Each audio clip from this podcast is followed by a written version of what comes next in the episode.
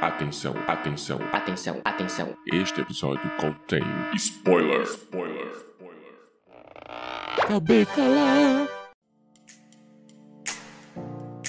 Muito bem-vindos a mais um cubículo aqui do podcast ao Cubo e hoje a gente vai estar falando sobre não olhe para cima, não olhe para o lado, porque lá vem ele, Diego Ramon.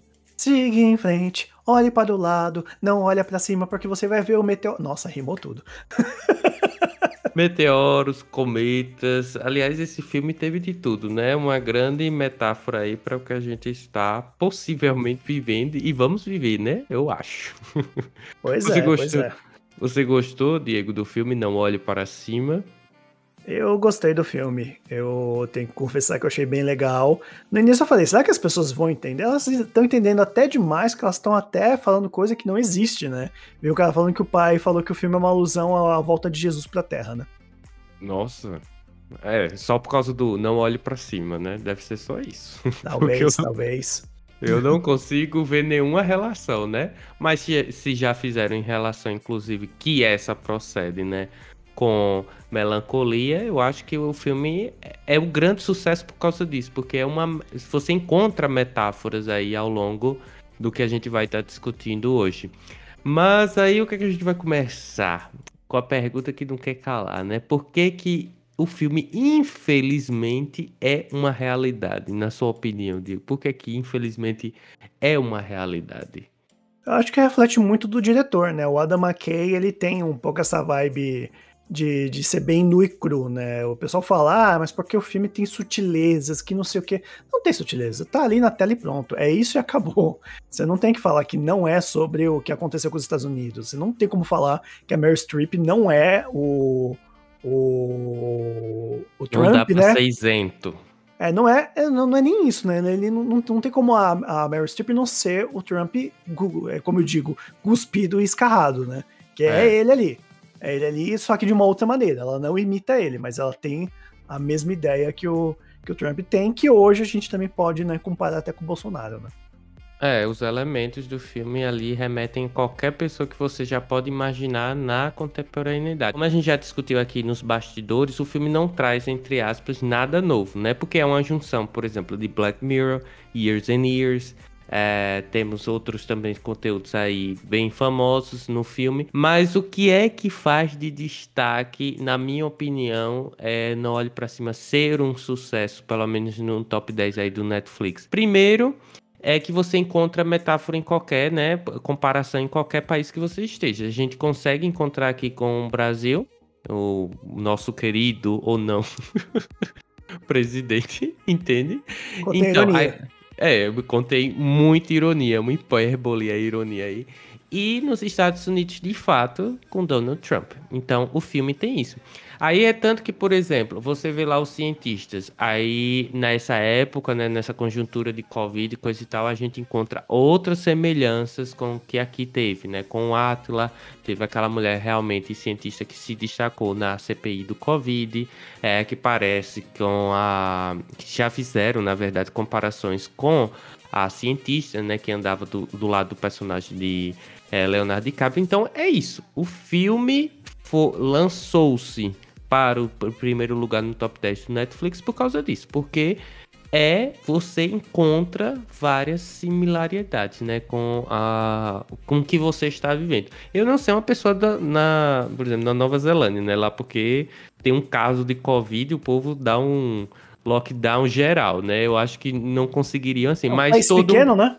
é, mas todo mundo assim sabe o que aconteceu no mundo, entende? Então, com certeza, como você disse, viu lá a mulher é, é Donald Trump de saia, entende? Então é isso. O filme tem uns personagens muito bem construídos e ao mesmo tempo muito vazios, né? Porque eles são a representação do que a gente vê aí é, comumente, né? Infelizmente. Por isso que, infelizmente, é uma realidade, né? O filme. Não é, como eu já vi gente falando também, que é, seria uma distopia. Gente, não. Não é bem uma distopia.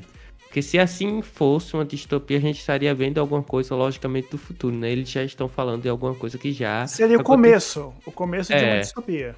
É, é. é mas aí é que, que tá, né? Será que seria uma distopia? E, e às vezes eu fico pensando, será que o Netflix estava prevendo uma possível e ainda bem que não ocorreu uma reeleição do Donald Trump e aí já tava com esses planos para fazer um, um, filme? Provavelmente, viu? Porque o filme ele já deve estar em produção bem antes das eleições do das reeleições de, dos Estados Unidos, né? Que, o, que graças a Deus lá tiraram o Trump, né? Não vou nem dizer graças a Deus porque entrou o que entrou agora, né? Porque eu não acredito em nenhum político. Mas é, é aquela coisa, né? Melhor esse do que que tá aquele, né? É, é, eu não sei, né? Diante das escolhas que a gente tem. Por isso que eu falo, né? Que eu, eu, eu miro na vice-presidente. A Kamala Harris, para mim, é quem deveria estar tá se reelegendo daqui para frente nos Estados Unidos. É, eu miro nela, não miro nem no Biden. É, Vamos ver. Mas assim, um ponto que eu acho que também está atrelado à primeira pergunta, né? Que é, infelizmente, uma realidade do filme, isso é fato. É, mas aí eu queria saber de você, Diego, o desenvolvimento dos personagens, que a gente tem dois ali principais, né? Que, digamos assim, são os Sans. É, estão conscientes da situação, que são os dois cientistas, né? O personagem da é Jennifer Lawrence, que é a Kate DiBiase, que inclusive o Cometa foi chamado pelo nome dela, né?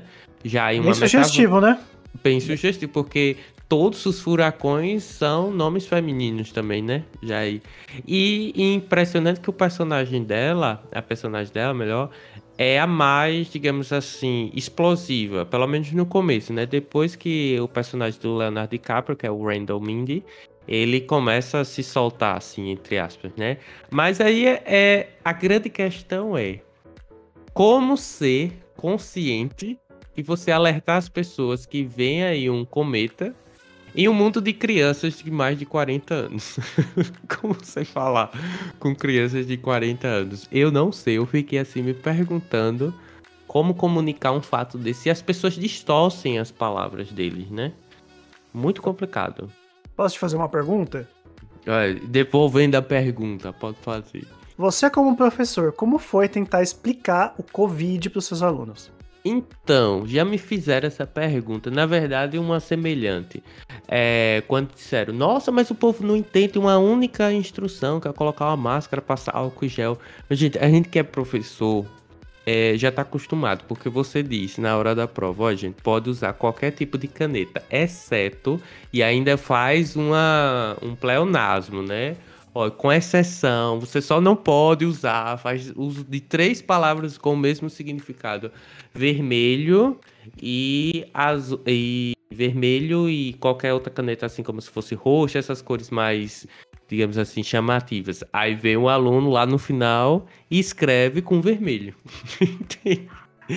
então, o pior, né? O pior é sempre aquela coisa, é caneta preta ou azul. Professor, pode usar caneta vermelha? Pode usar lápis? Eu é. queria morrer na, facu na faculdade, eu queria morrer quando perguntava isso então, pro professor. Então, então, aí é isso que eu digo. A, a gente já estava acostumado, já estava, na verdade, bem claro de que iríamos ter isso é, em massa, né? A falta de informação com informação, né? Com acesso de informação. Mas, assim, os personagens eu achei a, a, o grande diferencial, se é que eu posso dizer assim, do filme, é como eles lidam com a mídia. Porque primeiro tem que informar. Eu fiquei imaginando como foi o papel aí do Atlas, né? Porque primeiro ele tava até normal, depois ele tava todo descabelado aí. que já tava perdendo as estribeiras com vários remédios aí que não tinha eficácia nenhuma. E a mesma coisa aconteceu com eles, né? Porque é, a, a mulher disse: vocês vão morrer. E é uma grande coisa também do filme que é, o povo vai morrer e mesmo assim não há aquela comoção como existe, como a gente comumente vê em filmes de catástrofe, né? Principalmente aqui vai culminar na, no fim do mundo mesmo, literalmente. O povo não tá nem aí, porque a ideologia deles, política, é mais forte do que propriamente o evento que vai acontecer. Né, do, da destruição do mundo. Então, é a distorção, é, é justamente isso. Como você falar com gente que distorce o significado das palavras. Eu acho que é o grande desafio atualmente. Político não. Eu não sei. Mas é um, momento para se pensar. Aquele momento que você para assim e diz: Nossa, não sei o que fazer. Porque eu, na situação deles, eu não sei o que faria. É aquela alusão clara ao Covid, né? Lógico que tem outras coisas no filme. Tem gente que é negacionista, tanto pra vacina, tanto pra ser que a Terra é plana. Tem muita coisa disso no filme. É, e aquela coisa, hoje mesmo tava no trem, até hoje até tem gente até hoje usando máscara na boca, tipo, deixa o narigão lá pra fora e, e fica ali com a máscara na boca. Fala, cara, você quer é, é máscara pra bafo? É. Porra. Tipo, só é fácil tirar, tira essa mas- porra, né? É. Quer dizer, não tira Mas- porque senão o trem obriga a colocar e deixa na boca e não reclama. Também tem que reclamar o pessoal do, do, do trem. É, É. é sério, o Leonardo DiCaprio e a, e a Jennifer, Jennifer. Lawrence gritando, é- era eu gritando na época do Covid. É, eu acho que todos nós, pode dizer, nossa, acaba aí, pelo amor de Deus. Um povo se centra na vida, pelo amor de Deus, e olha o problema. E isso é muito potencializado por uma coisa que em Black Mirror e em Years and Years falam muito bem. Que é lá o tio lá da tecnologia, né? Que parece muito com o Elon, Musk, né? Então, É brilhante, aquele ator é tão bom, ele entendeu muito o personagem. Uma coisa que eu queria foda. destacar é esse filme ele só não me deu nenhum gatilho, que nem o Atila. O Atila falando me dava gatilho todo dia, né? Ele só não me deu gatilho porque esse filme ele é muito é, caricato, né? E o personagem de- do, do Mark, Ry, Mark Rylance, né, que é o ator, ele, ele entendeu dire- diretamente o que, que o diretor queria falar no filme. Ele quer uma, caricata, uma caricatura da vida real. Então ele Sim. entendeu direito e fez uma caricatura do Elon Musk, caricatura do Mark Zuckerberg. Eu acho que Steve Jobs não, né? Acho que só na, na ideia da empresa. A empresa é muito Apple, mas o Steve Jobs em si eu acho que não. Porque o Steve Jobs é bem Rapaz, eu centrado. fiquei pensando nisso aí, porque o Steve Jobs, é, ele tem um jeito assim de falar muito bem, mas na empresa eu acho que é mais isso aí. Agora eu já tava assistindo algumas, às vezes eu assisti algumas apresentações do Google e o pessoal falta às vezes um, um pouco assim de comunicação, sabe, de umas aulas de comunicação para fazer uma apresentação. Eu acho que, não sei, né? Talvez tenham se baseado Uhum. nisso aí, porque é, o pessoal da Microsoft também, o Elon Musk, eu nunca particularmente vi nenhuma entrevista assim ou apresentação dele. Mas que a gente encontra paralelos, isso é fato. Primeiro, é que os milionários agora cansaram da Terra e estão em busca de outro lugar, né? E esse outro lugar é, é aí o universo, né? Então, indo aí atrás de outro planeta para buscar seu lugar, né? Inclusive, na pandemia, eu não sabia, né? Assistindo outro documentário que é do Netflix, que é o Morte a 2021. As empresas de, de tecnologia, elas lucraram com a pandemia. E, Claro, e lucraram pior ainda, não foi só com a pandemia, né? Deixar bem isso claro. Foram com os antivacinas. Entende? É, isso eu já não sabia. Então, pra mim surpreende, me surpreendeu também, porque eu, eu que lucraram, a gente sabe, porque o Jeff aí ficou mais rico do que já era, né? O dono da Amazon, né? Amazon. É. Eu não vou tirar Ninguém nunca parou minha de assinatura. comprar, né? Eu na- não vou tirar na- minha assinatura de 9,90 e esses 9,90 deixa ele rico. Aqui no Brasil, pelo É. menos, né? É, é. então é, ficaram mais ricos do que estava agora.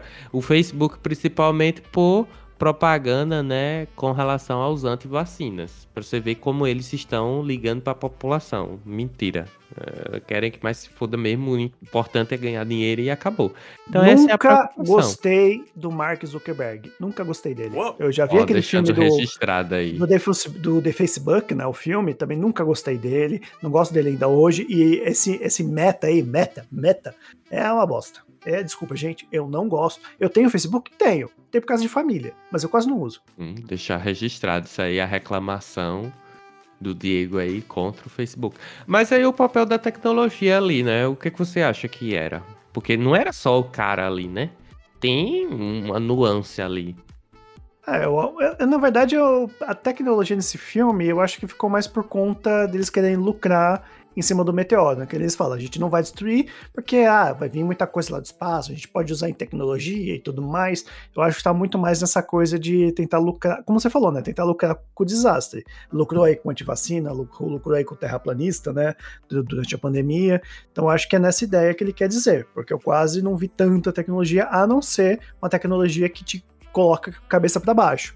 Como bem diz o nome, né? Não olhe para cima, a pessoa vai olhar para baixo porque tá olhando o dispositivo móvel dela, né?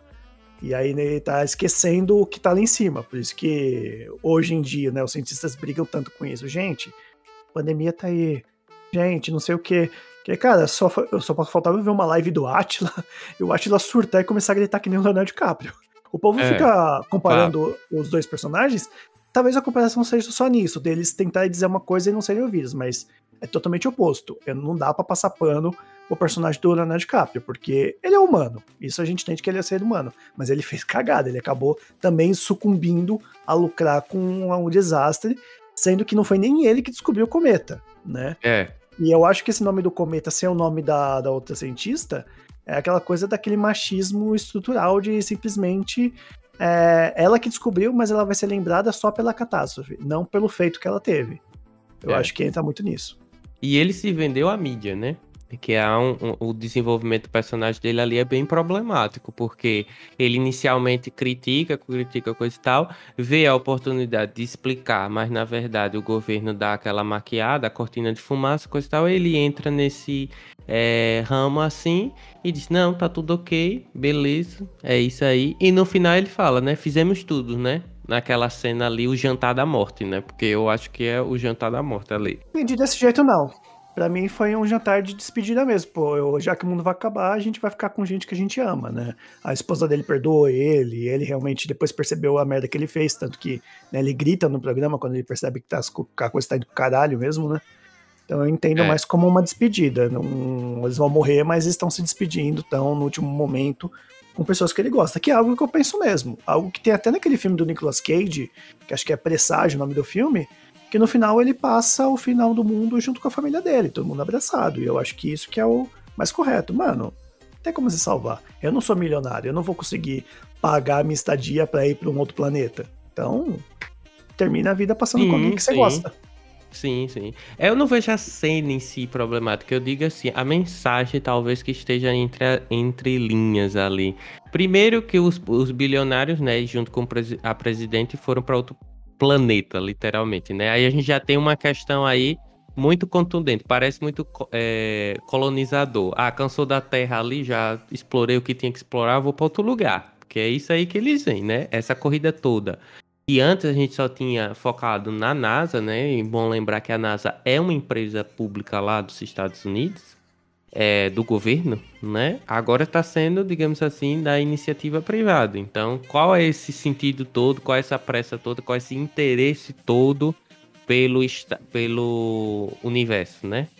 É, fazer um o Elon Musk, planeta, né? E o Jeff Bezos querem, né, garantir o deles, né? É, querem garantir o planeta dele, querem eh, serem, serem os novos Pedro Álvares Cabrais. entende? Exatamente, boa analogia. Eu acho que é isso mesmo. É isso que eles querem, entende?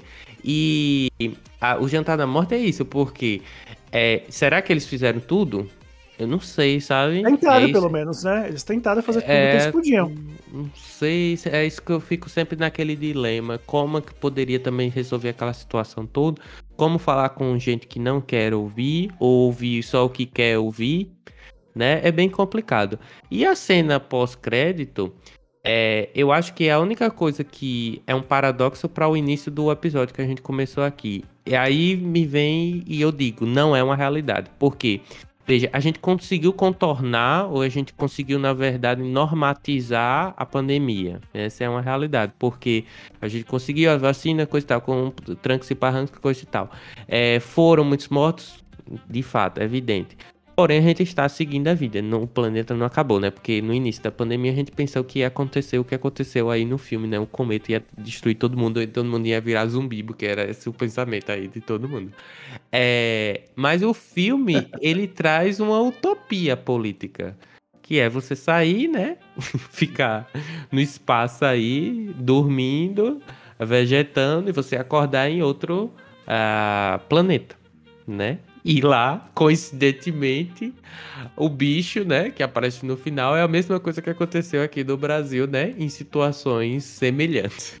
Ah, foi, foi uma pena que a Ema não, não matou o Bolsonaro, viu? Nossa, que essa Ema é bigaça.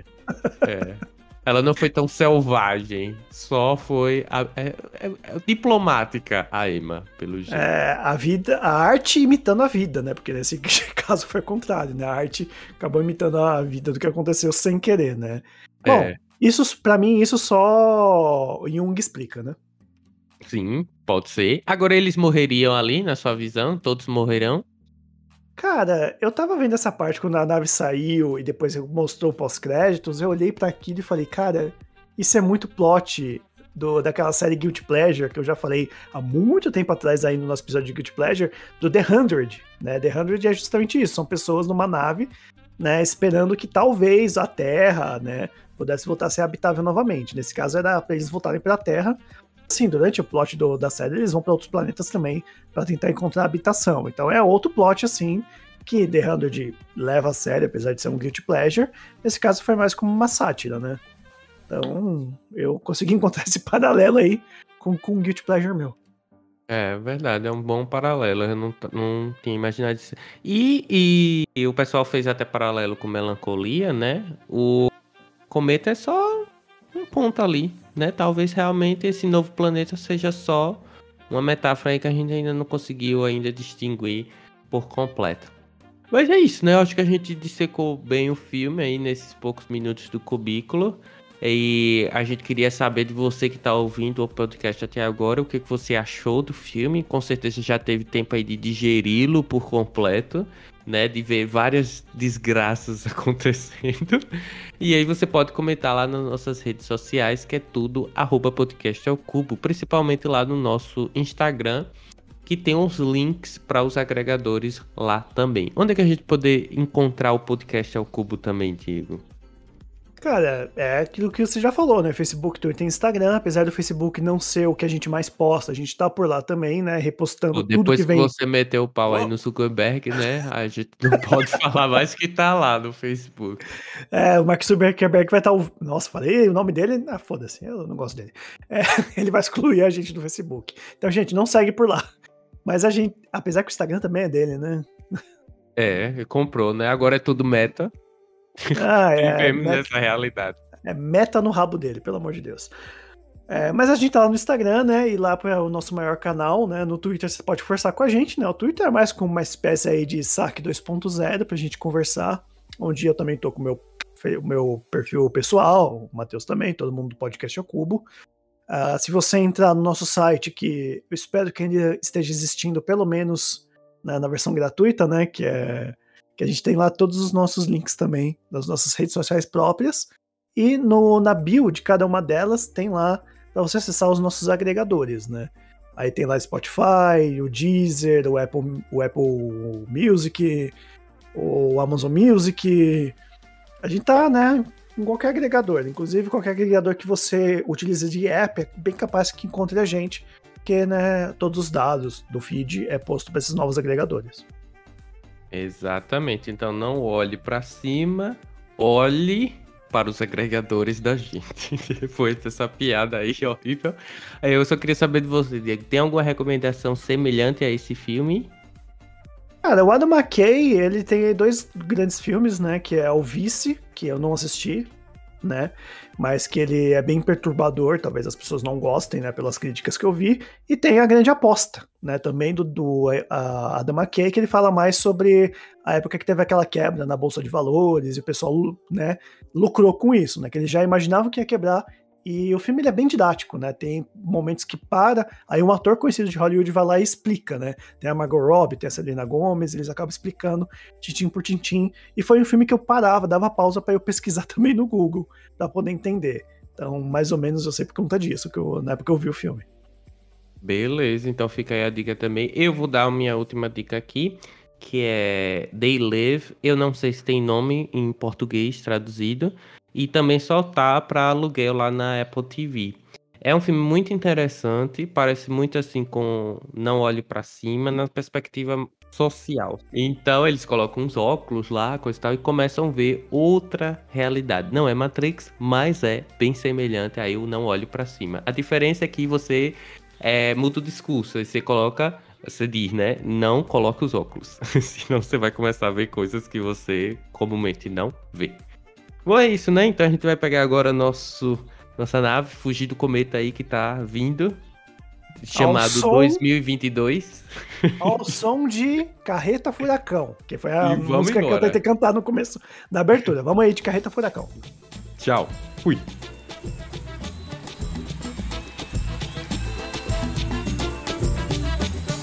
Siga em frente, olhe para o lado, se liga no mestiço na batida do cavaco.